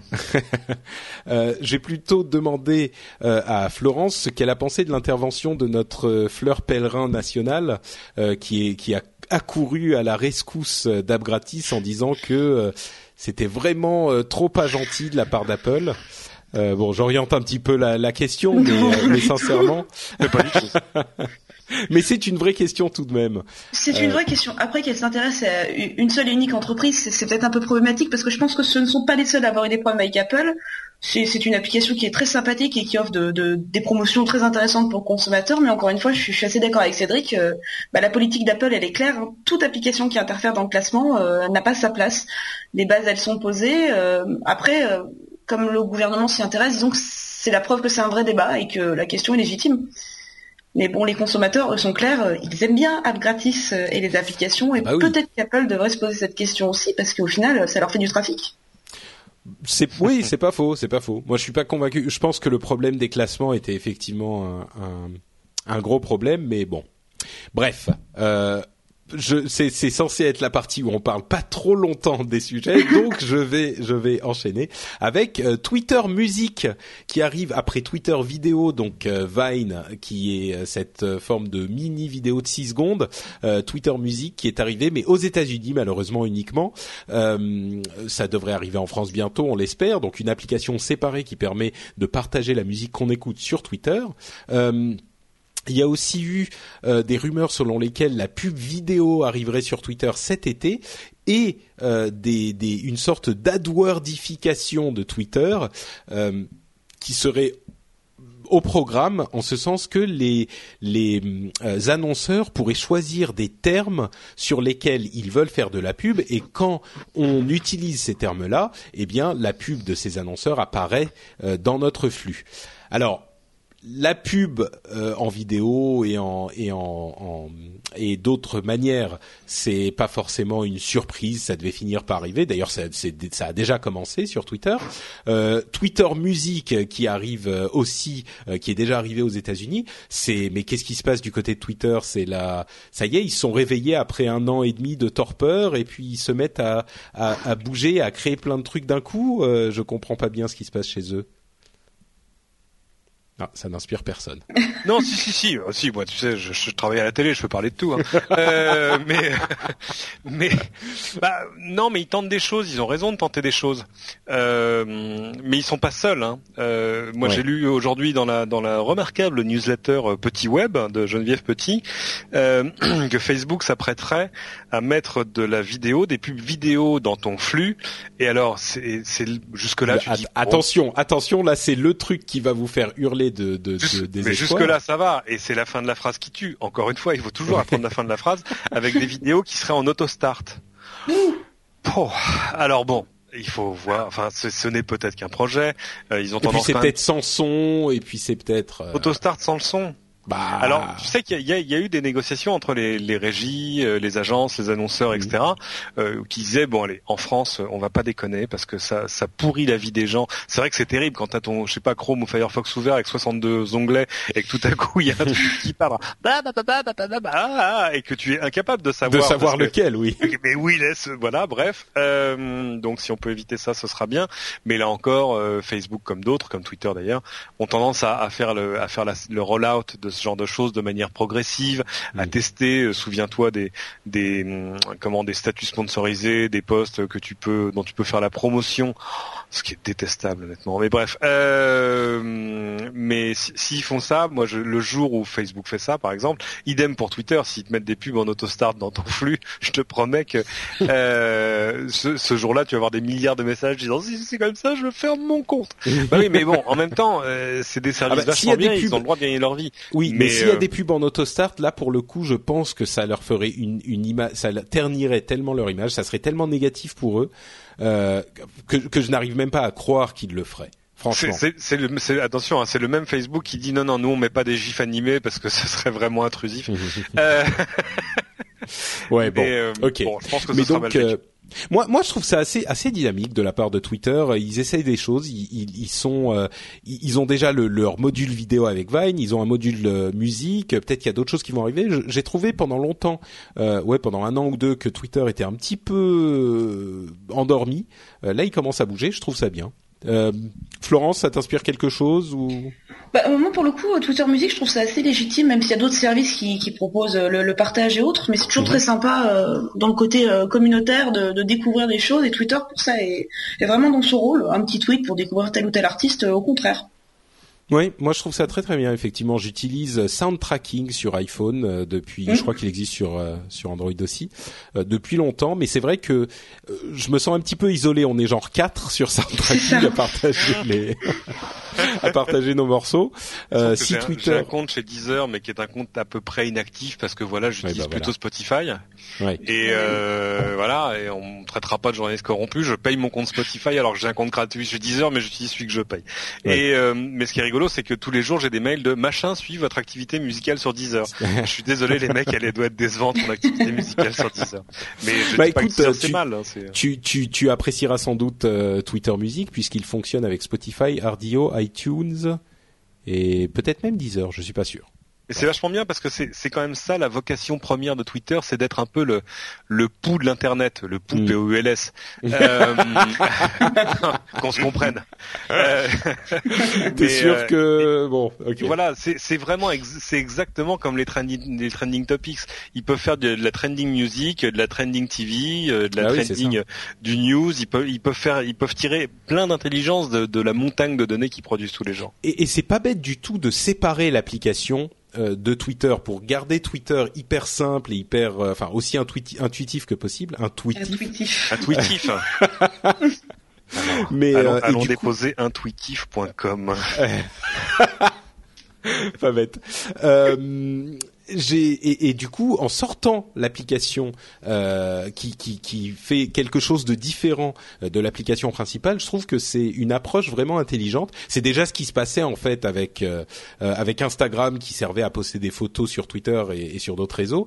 Du coup, ils l'ont répliqué avec Vine et avec euh, avec musique, même si les, la, la, partie photo qui était vraiment pour tout le monde et a été intégrée à Twitter lui-même. Mais bon, bref. Euh, on devait avertissement, parler. Avertissement à Twitter. Si vous lancez Tweet News avec les trending news, la presse française vous demandera de l'argent. Moi, je vous le dis. je préfère vous avertir tout de suite. oui, il faut effectivement ça, il faut les, il faut qu'ils soient au courant. Euh, on devait parler un tout petit peu de CISPA, mais vous savez quoi, ça me déprime. Euh, je vous propose plutôt de, de, sauter le sujet et de parler des ventes de PC qui s'effondrent. Alors, ça me déprime euh, aussi, mais un petit peu moins. Il y a beaucoup de gens qui disent que c'est la faute de, la faute de Windows 8. Moi, je ne suis pas tout à fait convaincu. Euh, c'est sûr que Windows 8 n'est pas remplacé, enfin ne remplace pas Windows 7 à un rythme effréné, mais il faut dire que Windows 7 était tellement bien euh, est tellement bien conçu et tellement efficace et les ordinateurs ont tellement peu besoin de plus de puissance que ça me surprend pas tellement étant donné la, la popularité des euh, des tablettes que les gens se disent bon euh, plutôt que d'acheter un nouvel ordinateur alors que celui-là marcherait bien bah je vais plutôt m'acheter une tablette et puis on verra pour l'ordinateur dans, dans deux ou trois ans. Euh, je me trompe c'est vraiment c'est vraiment la faute. Pardon vas-y Florence. Non, non, il y a le hardware qui, qui, évolue quand même peu depuis un an et demi. Donc si le bah, PC est fonctionnel, que l'OS convient, il n'y a aucune raison d'acheter autre chose comme ordinateur, sachant que ça coûte quand même très cher. Et puis surtout qu'il y a des tablettes euh, super euh, attrayantes qui mais bon, ok. Il y a, y, a y a, des études hein, intéressantes. Il y en a une de, du cabinet de Deloitte euh, qui explique euh, de manière très docte que dans le monde de l'entreprise, en tout cas, on achète des tablettes maintenant, mais que c'est jamais pour remplacer un PC. Que quand on mhm. regarde, en fait, quand on achète des tablettes, c'est pour remplacer du papier. Et, euh, et, et, donc euh, les ventes de PC en entreprise, c'est pas tellement qu'elles qu'elle, on n'achète pas moins de PC, mais je pense qu'on en achète moins souvent, parce que oui, c'est ça euh, exactement. Florence le disait très bien, la valeur ajoutée du PC que tu achètes aujourd'hui par rapport à celui que tu aurais acheté il y a deux ans, elle est finalement assez limitée. Il fut un temps où, euh, tu vois, d'année en année, euh, tu doublais vraiment la puissance et ça t'ouvrait vraiment mhm. des nouvelles portes en termes d'application. Aujourd'hui, c'est moins vrai. Euh, j'ai tout le monde fait euh, Facebook, euh, Excel et, ah, regarde Google qui fait de la contre-programmation en disant attendez, nous, nous on va faire des Chromebooks parce qu'en fait finalement dans la vraie vie réelle, vous n'avez pas vraiment besoin d'autre chose, euh, sauf pour faire euh, de la retouche photo, de la vidéo, machin. Mais donc voilà, moi je, le PC que j'ai sur mon, mon, bureau au bureau. C'est un Dell, il est absolument antédéluvien, mais pour ce que je fais tous les jours, dans l'ensemble, il suffit. Il suffit, ouais. Mais alors, tu penses pas il que... est sous XP, donc. Oh, oula, ah oui non mais là tu me fais un petit peu mal quand même, Cédric. Là ça ça ça allait jusqu'à il est sous XP, là ça me ça me fait un peu mal au cœur quand même. Quand même. Euh, donc tu penses pas que Windows Blue, Windows 8.1 qui qui ferait revenir le bouton Start et qui autoriserait les gens à, à booter sur le sur le bureau directement de fonctionnalités qui sont euh, qui sont qui, qui qui provoquent les lire de, de de ceux qui les ont perdus avec Windows 8, euh, ça motiverait pas les gens à revenir sur euh, sur Windows 8 quoi. Pas forcément. Euh, Microsoft, ils ont fait un truc gonflé avec Windows 8, et, et, moi je suis toujours content quand les gens comme ça font des trucs gonflés parce qu'ils ont plus plus à perdre qu'à gagner. C'est marrant justement. J'écoutais là encore This Week in Tech ce matin, et il et, et, y avait quelqu'un qui disait quelque chose de tout à fait vrai. Il disait si Microsoft n'avait pas fait ça, tout le monde serait en train de leur tomber dessus parce que justement ils n'avaient pas fait évoluer les choses et qu'ils n'avaient pas pris de risques et qu'ils n'avaient pas fait de machin. Ils étaient forcés de faire un système qui marche à la fois pour des machines normales et pour des machines tactiles. Euh, donc euh, donc voilà, c'est des choses tellement différentes que c'est pas facile. Mais euh, ce choix de dire on va avoir l'interface métro d'un côté et puis une interface avec un start de l'autre, bah c'est ouais, c'était pas évident à tenir. Donc voilà, qui reviennent un peu dessus en disant on va faire un peu les deux en même temps et ce sera un peut-être un peu plus cohérent, pourquoi pas. Maintenant, de fait, euh, normalement, à chaque nouvelle version de Windows, euh, les constructeurs euh, observaient vraiment, tu vois, un, gros boost sur leur vente. Mm. Là, apparemment, ça n'a pas été le cas parce que parce que Windows 8 était une, bête un peu un peu curieuse.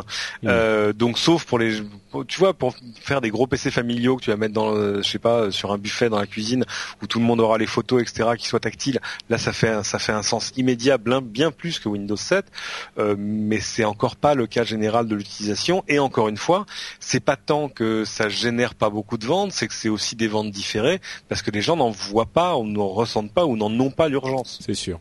Florence, tu, tu voulais dire quelque chose euh? J'ai entendu. Non, bah, globalement, enfin, c'est surtout que le monde, le monde high-tech, est, enfin, c'est une sorte de mutation. On se, dirige vers d'autres, d'autres supports qui, qui, correspondent à nos usages. Et effectivement, les PC, c'est peut-être plus pour le, pour le boulot entre guillemets, sous des XP, pourquoi pas. Hein, je ne juge personne. et pas forcément sous des, des Win. Ça fait un an qu'il doit être upgradé. Hein, j'ai pas, pas bien. Mais... Mais c'est vrai qu'en plus Windows 8 était quand même très disruptif, donc c'est perturbant pour les consommateurs. Ils seront peut-être mm. plus à l'aise sur une tablette ou, d'autres supports, et il faut voir d'ici euh, peut-être un ou deux ans euh, quelle stabilité ça aura surtout. Effectivement, le PC. Pardon, euh, moi, moi, je pense effectivement, tu as raison, d'ici d'ici un ou deux ans, le, le, tableau sera bien différent.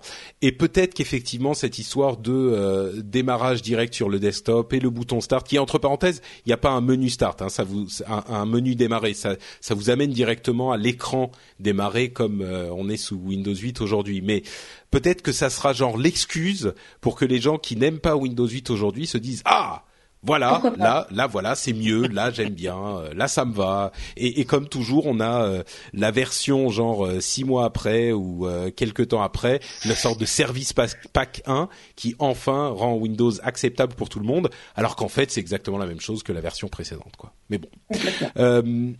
Surface 7 pouces, elle serait dans les dans les sacs de Microsoft pour la prochaine version de la Surface. Donc décidément, les tablettes 7 et 8 pouces sont le, le, le euh, format qui a le vent en poupe en ce moment. Moi, j'avoue que euh, ma, ma, fiancée a un iPad euh, mini. Le, le, format me plaît encore plus que l'iPad, que le grand format. Est-ce que vous aussi, vous êtes fan des, de, de, ces formats intermédiaires 7 pouces par rapport aux 10 pouces ou, ou ça vous parle pas? Ah non non non moi j'ai le, le j'ai j'ai quatre iPads hein, donc. Euh. Ah d'accord.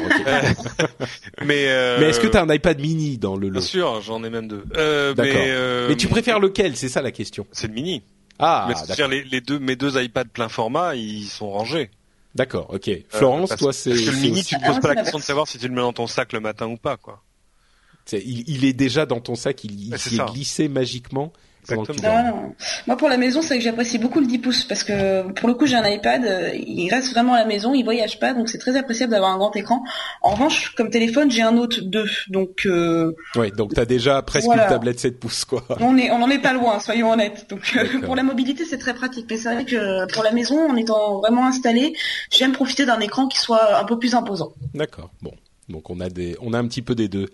Euh, fwd.us c'est quoi ça? Est-ce que vous connaissez? Euh, si tu me laisses 10 secondes, je connais. Euh, Forward Us, en fait, c'est euh, c'est assez intéressant. Je vais en parler très très rapidement, mais c'est pour montrer à quel point euh, on a un monde industriel et politique en France qui est peut-être loin de ce qu'on peut connaître aux États-Unis. Bon, parfois c'est pour le meilleur. Là, en l'occurrence, je pense qu'on pourrait s'inspirer de ce qu'ils font là-bas. Zuckerberg, donc Mark Zuckerberg, président de, de, de Facebook, j'allais dire de Twitter mon Dieu, de Facebook, ah, et, et d'autres, et d'autres, euh, d'autres grands noms de l'industrie tech ont créé euh, Forward.us, donc euh, avançons point US, point Amérique, et puis ensuite avançons, avançons nous, avançons ensemble.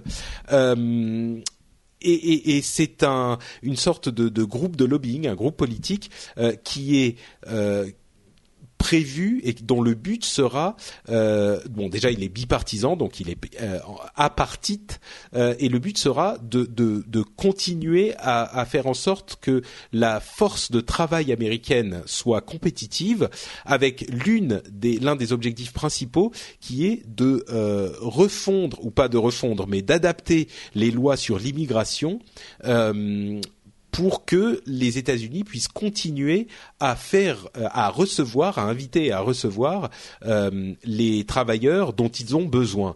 Alors attention, on parle pas là de d'immigration, de, de, de, légalisation d'immigration illégale, hein, comme il y a un autre débat sur ce sur ce sujet.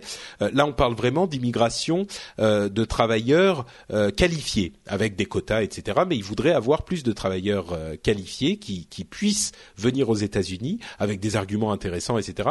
Mais il y a une chose que j'ai remarqué il y a déjà quelques semaines, c'est à quel point on a euh, aux États-Unis en particulier un nombre important d'étrangers, de gens qui ne sont a priori euh, pas directement originaires des États-Unis, qui sont à la, en, charge d'équipes vraiment importantes euh, dans ces, ces, ces, sociétés de l'industrie tech. Et notamment, euh, ça n'étonnera personne, on a énormément d'Indiens euh, qui sont euh, d'ailleurs quand on les entend dans les vidéos qui parlent avec l'accent indien vraiment, hein, c'est des des gens soit euh, qui sont arrivés quand ils étaient tout petits, soit qui sont venus après leur leur éducation. Et ça m'a, enfin, c'est quelque chose qui est à la fois surprenant et enthousiasmant. Et je me dis que c'est peut-être quelque chose quand on voit Xavier Niel qui qui qui, qui crée une école parce qu'il a besoin de gens qualifiés. je me dis peut-être que la solution serait aussi là. Peut-être qu'il faudrait également inviter des gens qui, savent faire ce dont on a besoin de cette manière. Euh, en tout cas, aux États-Unis, ça a l'air de de fonctionner. Ils ont l'air d'être en demande. Écoute Patrick, j'ai une, une, bonne nouvelle, c'est un projet en cours en France. D'avoir une, sorte de, de start-up visa pour permettre à des gens de venir démarrer des sociétés en France. Mais euh, alors il faut pas s'en, faire une, une vue, euh, tu vois, c'est pas toujours un rêve. Hein. Euh, tous les gens qu'on connaît qui sont partis aux États-Unis, euh, ils ont quand même passé pas mal de temps chez leur avocat en immigration pour choisir le bon visa, le bon statut, etc., etc. mais mais oui, l'important c'est que ce soit possible et, et de fait, je veux dire, on n'est pas on n'est pas plus con que les autres, mais on n'est pas forcément plus intelligent non plus. Euh, donc euh, voilà, on va pas dire non non, nous n'avons nous n'avons pas besoin d'entrepreneurs étrangers. Euh, voilà, parce que parce qu'il y a bien des gens qui font qui font le calcul inverse en disant voilà, mon produit est tellement génial que je vais aller le lancer dans la Silicon Valley directement.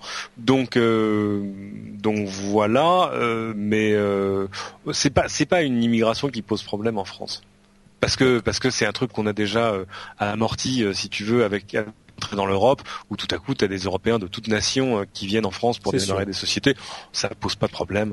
Il n'y a pas de raison que voilà. Mais euh, non, non, mais c'est sûr. Moi, ce qui me, ce qui me, ce qui me euh, m'enthousiasmait, c'était ce, cette, cette cette organisation créée par euh, les, enfin c'est du lobbying hein, finalement, mais ah, créée par, euh, par, Zuckerberg euh, et ses amis de la Silicon Valley, euh, une implication politique qui était que j'ai trouvé intéressante. Mais bon. Oui, enfin c'est de la politique motivée par des intérêts parce que ah mais bien sûr, évidemment. Oui. ah bah, enfin la politique est toujours motivée par des intérêts, je pense. oui. On peut, non, ça peut, non, Patrick, ça peut être un idéal. C'est vrai aussi. Et là, et là, c'est vrai. Il faut aller voir le, le, la page d'accueil de, de, Forward euh, fwd.us. C'est, euh, tu vois, c'est quand même des gens sur le bateau qui arrivent dans, euh, c'est la, c'est la rade de New York. Oui, c'est oui, absolument. Euh, donc c'est un peu, tu vois, c'est Ellis Island, Give me your tired, your poor, your huddled masses et tout ça. Hein. alors que là, on a quand même un peu passé ce truc-là. C'est quand même des gens qui vont arriver en avion directement à San Francisco. Ils vont pas arriver en bateau. tu casses mes rêves, Cédric. Désolé. Euh, je suis briseur de rêves. Moi, Oui. Parlons, revenons donc à la dure réalité de la vie et et de la mort, monsieur. Puisque tu aimes, tu aimes casser l'ambiance. Ah, tu, euh, brises bien l'ambiance là. On va parler de Google Inactive Account Manager. Si vous ne le saviez pas, euh, si votre compte devient inactif chez Google, eh bien vous pouvez spécifier à l'avance ce qui va se passer et notamment euh, prévenir, enfin spécifier à Google que vous voulez que vos données, au bout d'un certain temps d'inactivité, trois mois, six mois, neuf mois, un an, euh, vos données soient envoyées à un proche. Vous pouvez spécifier de qui il s'agit. Euh, évidemment, l'une des utilisations de cette fonctionnalité nouvelle serait, euh, pour le cas où vous seriez malheureusement amené à disparaître, à mourir, hein, je dis les choses plus clairement, eh bien voilà, votre votre compte pourrait être remis entre les mains, enfin pas votre compte, mais les données pourraient être pourraient être mises entre les mains de quelqu'un que vous souhaitez ou alors même supprimer. Florence tu, tu as tu as mis en place ton inactive account manager? Bien sûr, j'ai prévu de mourir d'ici une trentaine d'années à peu près, donc. Euh, D'accord. Bon, il vaut mieux être prêt en même temps. Hein. non, mais c'est vrai que c'est un vrai débat actuellement. Les, les, données virtuelles avec le décès, est-ce qu'on peut les transmettre ou pas? Et si ça peut ouvrir à, des questions, je trouve ça très intéressant. Il reste à voir ce qui est vraiment légué, ce qui est donné, euh, dans quelles circonstances, mais. Euh, je trouve que l'initiative n'est pas mauvaise. C'est un peu un peu glauque peut-être, mais. Mais c'est nécessaire. Oui. Bah, bah, des, des, services comme euh, Facebook, par exemple, enfin comme tous ces services, hein, mais Facebook, vous imaginez, avec un milliard de d'utilisateurs euh, mensuels, euh, ils doivent en avoir quelques millions qui meurent tous les jours. Et c'est des comptes qui sont assez assez terribles tous parce les mois. Bah, oui, non, mais sur vos propres comptes, vous voyez apparaître des, enfin, vous avez, vous, connaissez peut-être machin, machin, alors qu'il est décédé, c'est quand même assez terrible. Alors, effectivement, avec ce genre de service, euh, on évite bah, ces, ces, conflits, quoi. Il est, il est possible que Facebook euh, fasse le même type de modification bientôt. Euh, je, je, je, le dis maintenant avec le sourire, mais il y a, il y a 4-5 ans, j'ai un ami qui a, qui, a, qui a, manqué de savoir vivre et qui en est mort. Et, euh, et, et, ce qui était terrible, c'est que pendant des mois après, vu que son PC était utilisé par je sais pas quelqu'un de la famille, je le voyais sur Skype actif. Oh, et ça, c'est quand même assez. C'est rude. Ça, c'est la première fois, c'est euh, mais euh, non, c'est, moi je trouve ça vachement bien de la part de Google parce que c'est vrai que c'est, t'as raison, c'est des questions qu'il faut se poser. C'est des questions que par exemple les réseaux sociaux s'étaient pas posées pendant longtemps. Alors Twitter, il n'y a pas vraiment de problème parce que l'essentiel est public et les messages privés, est-ce que vraiment tu veux récupérer les messages privés Voilà bon. Euh, mais euh, mais pour Facebook par exemple ou pour tous les services de Google, bien évidemment, tous les endroits où tu vas stocker des photos, où tu vas stocker des messages, etc. Euh, pendant longtemps, Facebook s'était pas posé la question et ça devenait mm. assez terrible, quoi. Et du coup, alors maintenant il y a un statut, hein, mais il y a une procédure à suivre, c'est assez compliqué. Oui, on peut pas le faire soi-même en prévision de. C'est si jamais c'est arrivé. Oui, voilà, parce que c'est le problème, c'est que tu ne seras pas là pour leur dire que tu es bah mort. Euh, et euh, c'est mal foutu. Moi, je dis, il y, a un problème de feature. Euh, et euh, alors que là, oui, ça paraît bien de dire trois mois, ça me paraît un peu court parce que euh, réfléchissons ah bah, si tu pars dans l'Amazonie. Euh, une année sabbatique simplement, une année sabbatique, on n'est pas connecté effectivement, mais maintenant dans ces cas-là, ça peut être un délai assez long. Non, mais, enfin, qui ne se connecte pas pendant trois mois Pas une année pour sans se connecter à Google. Si ça, ça arrive. Oui, bon, Google, soit. je suis, je, je, serais mort, ou alors juste au bord du suicide quand même dans l'ensemble. mais, euh, mais ça, mais ça pose plein de questions parce que euh, de fait, tu peux, c'est pas, ça suit pas le, le, le, circuit habituel de tes biens en cas de décès, c'est-à-dire que ça passe, ça passe pas directement à, à, ton conjoint ou ta conjointe par exemple. Euh, tu peux choisir, et je pense qu'il y a des stratégies à mettre en place. Ça, c'est un peu comme pour le, pour filtrer tes mails. Tu dis alors les mails qui vont là, je vais les mettre là, et ça, je vais le classer ça, et ça, ça va faire un script qui. Bah là aussi, il faut avoir une procédure en place et je me posais la question moi de savoir bon qu'est-ce que je fais? Euh, bon, toutes les photos, euh, je les, elles seraient à mon avis forwardées euh, immédiatement à, à, la, à, la, mère de mon enfant. Euh, mais mais les mails, par exemple, est-ce que j'ai envie que mon épouse lise tous mes mails, même les mails précédents? Tu vois, bon, euh, même si euh, voilà, tout va bien et vraiment et non, et je, je, je, ne dis pas de mal de mon épouse dans mes mails. À la euh, mais euh, Cédric, qu'est-ce que tu dis de ton non, épouse non, non, dans non, tes mais mails? Je le dis avec d'autant plus de légèreté que j'ai absolument rien à me reprocher. Mais il y a des gens qui, à mon avis, ont des questions à se poser sur le contenu de leur mail. Donc je pense Oui. que la bonne procédure, c'est de trouver, d'avoir, tu vois, ton meilleur ami ou machin, etc. À qui lui, tu vas faire, de faire faire passer, par exemple, tout le contenu de ta boîte mail pour qu'il y jette un œil prophylactique, dirons-nous. Euh, avant, avant de laisser ça à ta, à ta veuve esselée. Euh, Enfin, en même temps, si t'as euh, si t'as 10 ans de mail, il a intérêt, ça a intérêt à être un vrai bon pote, hein, pour qu'il. bah, faut que ce euh, soit un vrai ami, oui, ça oui. clairement. Ou alors, avant de le faire, c'est l'occasion d'aller faire un gros gros filtre sur votre boîte mail, d'aller d'aller revoir, d'aller retirer les mails de vos anciennes copines, anciennes maîtresses, que sais-je encore, etc. Mais euh, mais c'est intéressant parce que ça, ça te force à te poser des questions sur ton passé numérique et euh, c'est pas des choses qu'on fait parce que parce que voilà toute cette histoire elle est encore finalement récente, mais dans 10 ans, 20 ans, 30 ans, wow. Wow, exactement. Euh, deux dernières petites news avant de conclure l'émission. Euh, une décision de la cour euh, d'une cour de justice européenne, je ne me souviens plus laquelle exactement, rendrait sans doute possible enfin, enfin, des licences de musique au niveau global européen. C'est-à-dire qu'aujourd'hui, quand une société comme Spotify, Deezer, Amazon, Apple veut négocier des contrats avec un, un, label ou avec une société qui gère les droits de, de, des artistes, elle est obligée de négocier dans chaque pays individuellement. Donc ça rend les choses immensément compliquées et, et extrêmement longues. Eh bien, il semblerait que euh, une, une, décision qui a euh, été rendue par euh, la Cour générale européenne, alors voilà, je vous livre le nom, pourrait rendre possible des euh, négociation de licence qui soit valide au niveau européen. Il y a une question de, euh, euh, enfin, il y a plein de questions légales qui rentrent en ligne de compte. Je vais vous passer les détails. mais bon, ça, ça serait une super bonne nouvelle on y arrive toujours, hein, on arrive à avoir des licences un petit peu partout, mais c'est pas forcément les mêmes partout. Ça prend beaucoup beaucoup plus de temps à négocier. Si c'était le cas, il, il serait tout à fait possible qu'on ait les services qu'obtiennent les Américains, peut-être pas exactement en même temps, mais en tout cas très très vite après.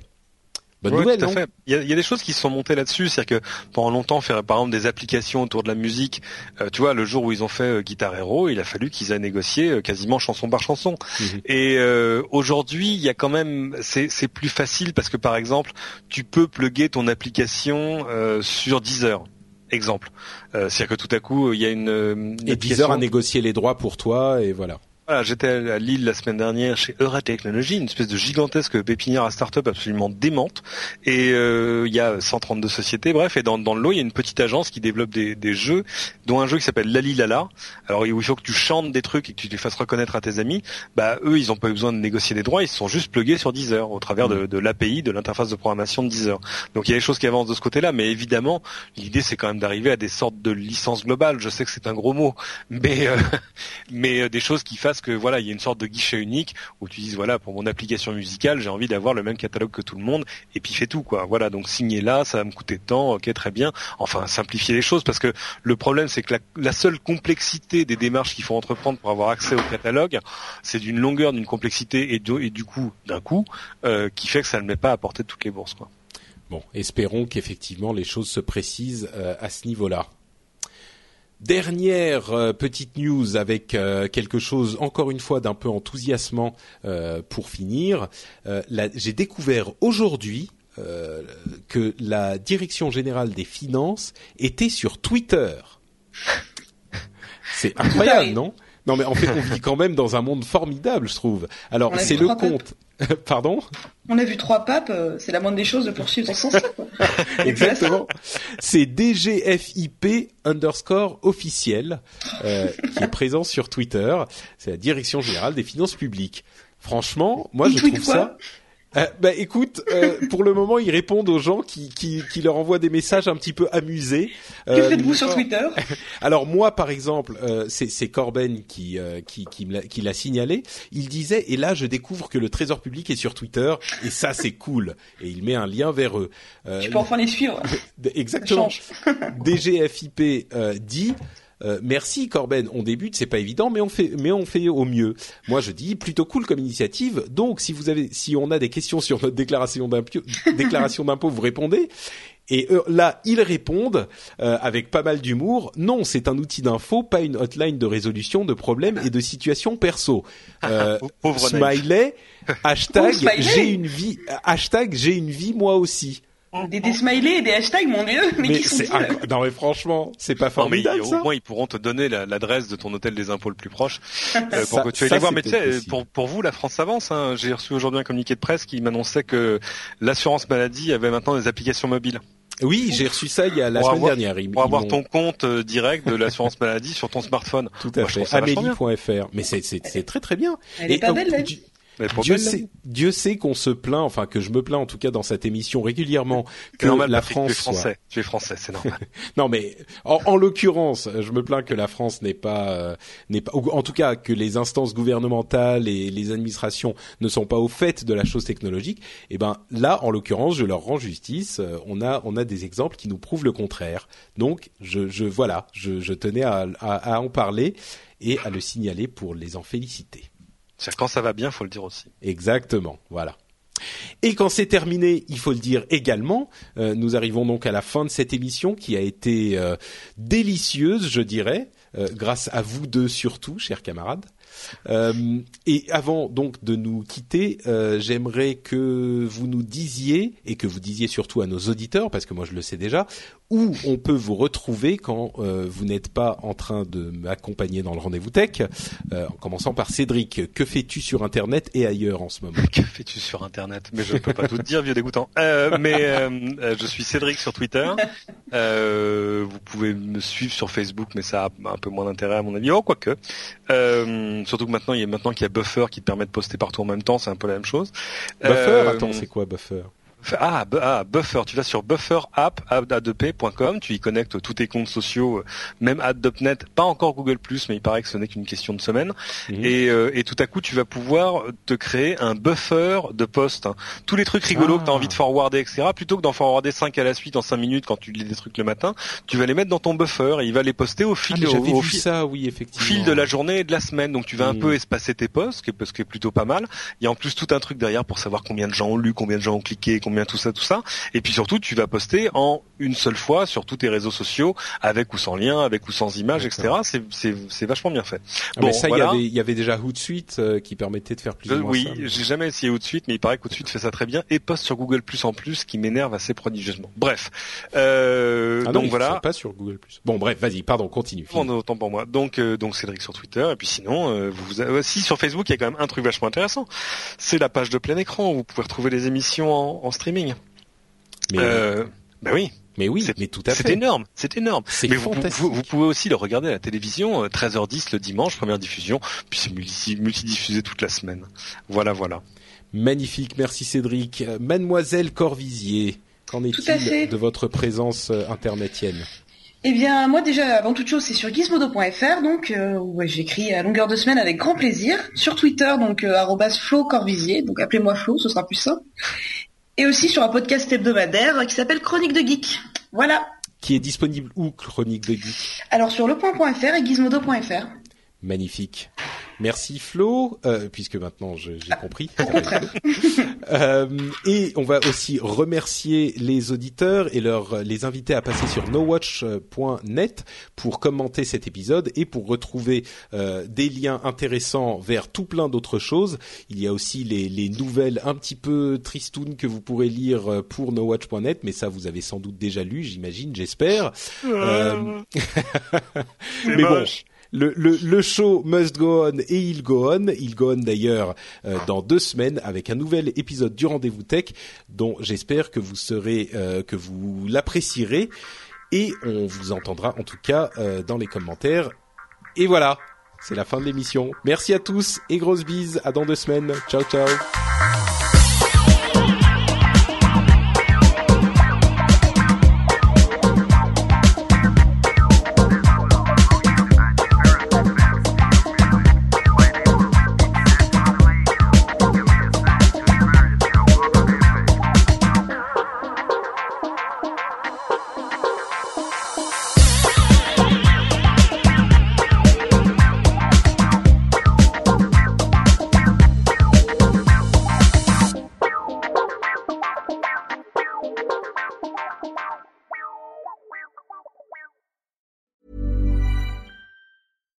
When you make decisions for your company, you look for the no-brainers. And if you have a lot of mailing to do, stamps.com is the ultimate no-brainer. It streamlines your processes to make your business more efficient, which makes you less busy.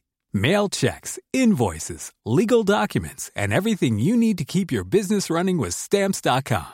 Seamlessly connect with every major marketplace and shopping cart Schedule package pickups and see your cheapest and fastest shipping options from different carriers with rates up to 89% off USPS and UPS rates. And with the Stamps.com mobile app, you can take care of mailing and shipping wherever you are. Make the same no-brainer decision as over 1 million other businesses with Stamps.com. Sign up with Code PROGRAM for a four-week trial, plus free postage and a free digital scale. No long-term commitments or contracts. That's Stamps.com.